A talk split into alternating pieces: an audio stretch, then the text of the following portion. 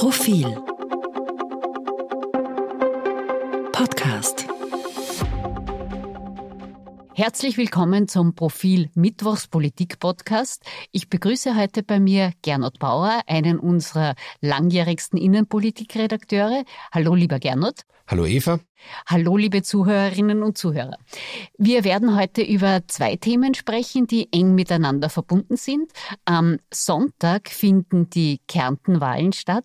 Eigentlich war vor diesen Kärntenwahlen der Plan, dass es keine Personaldiskussion in der SPÖ gibt.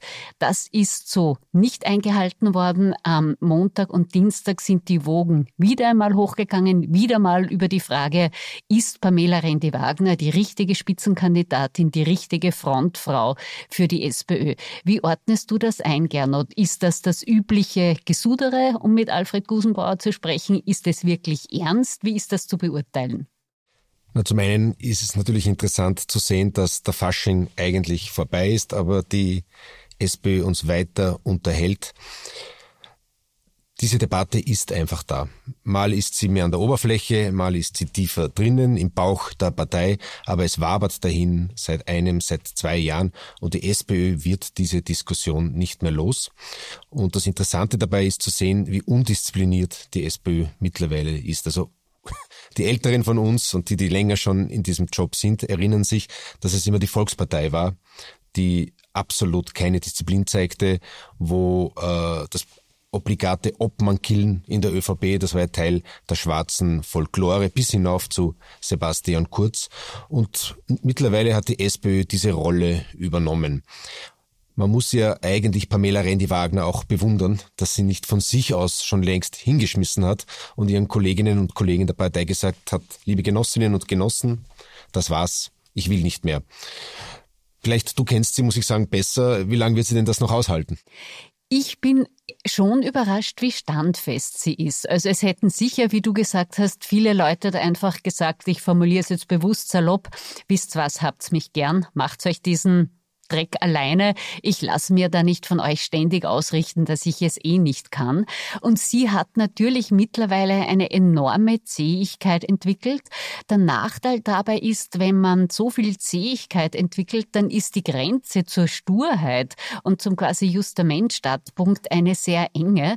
Du hast erst richtig gesagt, es war ähm, früher eine Spezialität der ÖVP. Damals war aber natürlich die SPÖ Nummer eins Partei, was sie jetzt nicht mehr ist. Man merkt schon, dass die Nerven blank liegen, auch weil die Umfragen nach unten zeigen und die SPÖ das Gefühl hat, hoppala, womöglich sind wir beim nächsten Mal wieder nicht Kanzlerpartei und schaffen wir es mit ihr. Also es steigt der Druck von rundherum aus der Gewerkschaft auch an. Du hast die Umfrage erwähnt, das ist ein sehr interessanter Punkt, weil erinnern wir uns gerade in unserer Profilumfrage von Peter Hayek, da war in den letzten Monaten die SPÖ weit voran. Man muss sagen, Randy Wagner war in der Kanzlerfrage nicht Nummer eins, aber die SPÖ war doch deutlich voran. Und dann ist eine erste interessante Entwicklung äh, passiert, nämlich die FPÖ wurde immer stärker, obwohl Hel Herbert Kickl ein sehr unbeliebter Politiker ist. Und mittlerweile hat die FPÖ ja, die SPÖ deutlich überholt. Also vor drei Monaten konnte man noch sagen, eigentlich fährt Randy Wagner im Schlafwagen Richtung Kanzleramt, aber mittlerweile steht dieser Schlafwagen. Und nun gibt es eine zweite Entwicklung, die ist relativ neu, auf die Peter Hayek hinweist, auch in der Profilumfrage. Die ÖVP scheint sich irgendwo stabilisiert zu haben. Und mittlerweile haben wir eine Situation, dass die ÖVP sogar gleich auf mit der SPÖ liegt. Und das ist vielleicht auch der Grund, warum jetzt in der Sozialdemokratie die Spannung und die Anspannung vor allem wieder steigt und die Frage äh, einfach diskutiert wird, kann sie es?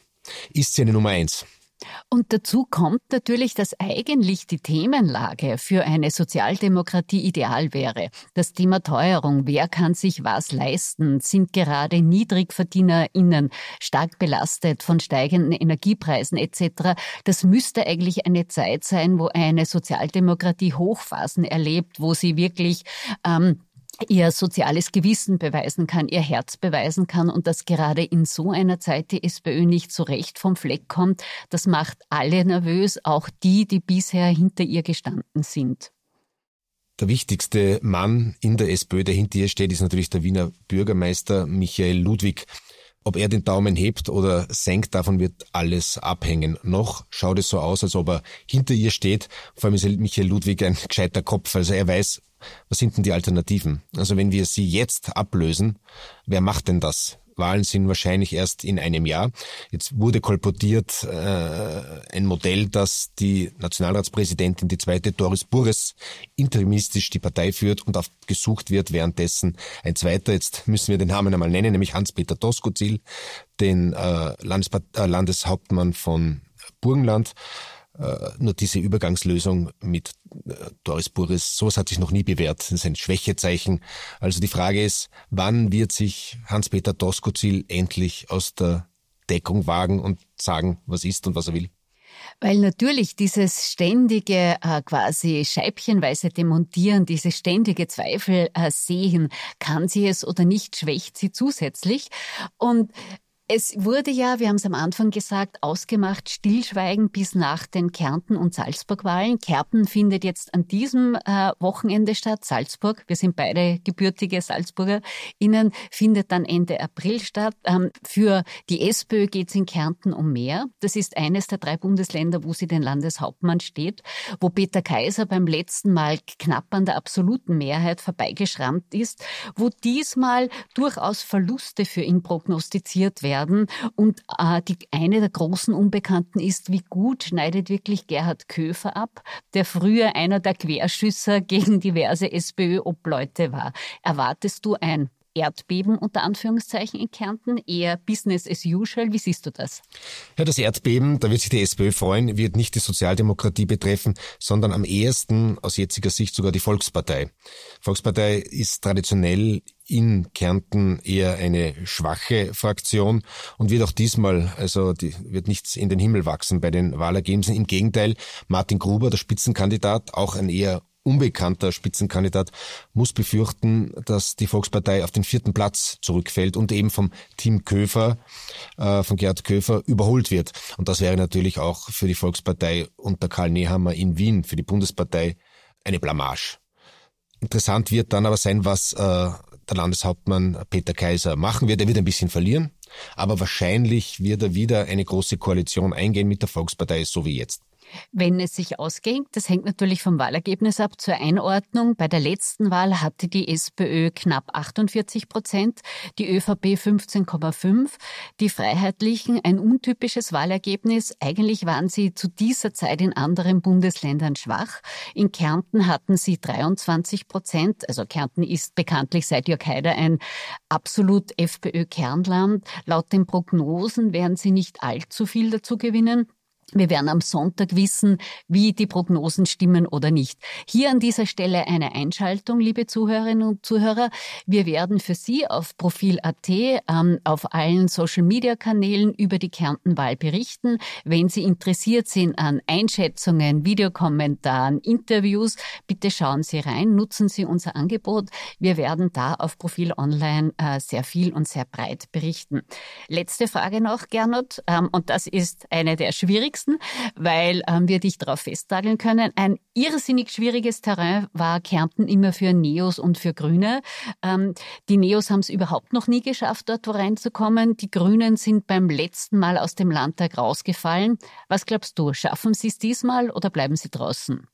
Ich denke, dass die Grünen diese 5%-Hürde, äh, die in Kärnten besteht, diesmal nehmen werden. Also sie werden da zumindest einen lokalen äh, Achtungserfolg bekommen. Alles andere wäre auch wirklich schlimm für die Grünen, für die Grüne Bundespartei. Bei den Neos, es ist, man kennt den Spitzenkandidaten nicht so gut. Es gibt keine größeren urbanen Zentren abseits von Klagenfurt und Villach. Es gibt, die Universität ist nicht so groß in Klagenfurt. Also man muss befürchten aus Sicht der Neos, dass es wieder nichts wird äh, und die Neos eigentlich als urbanes Phänomen oder als Umlandphänomen um größere Ballungszentren übrig bleiben. Sie hatten beim letzten Mal 2,1 Prozent, also da müssten Sie sich mehr als verdoppeln, um da reinzukommen. Noch dazu ähm, ist Ihr Spitzenkandidat zwar sehr ehrlich, aber jetzt nicht rasend darauf ähm, gedrängt, dass er Sympathiepunkte sammelt. Er sagt zum Beispiel, die Zeit ist jetzt nicht reif für Work-Life-Balance, man muss sich eher mehr anstrengen. Wir werden sehen, ob es in Kärnten klappt. Danke dir, lieber Gernot, fürs Mitdiskutieren. Danke Ihnen, liebe Zuhörerinnen und Zuhörer, fürs Zuhören. Wir freuen uns, wenn Sie am Sonntag reinschauen. Sonst hören wir uns wieder nächsten Mittwoch. Dankeschön. Bis nächsten Mittwoch.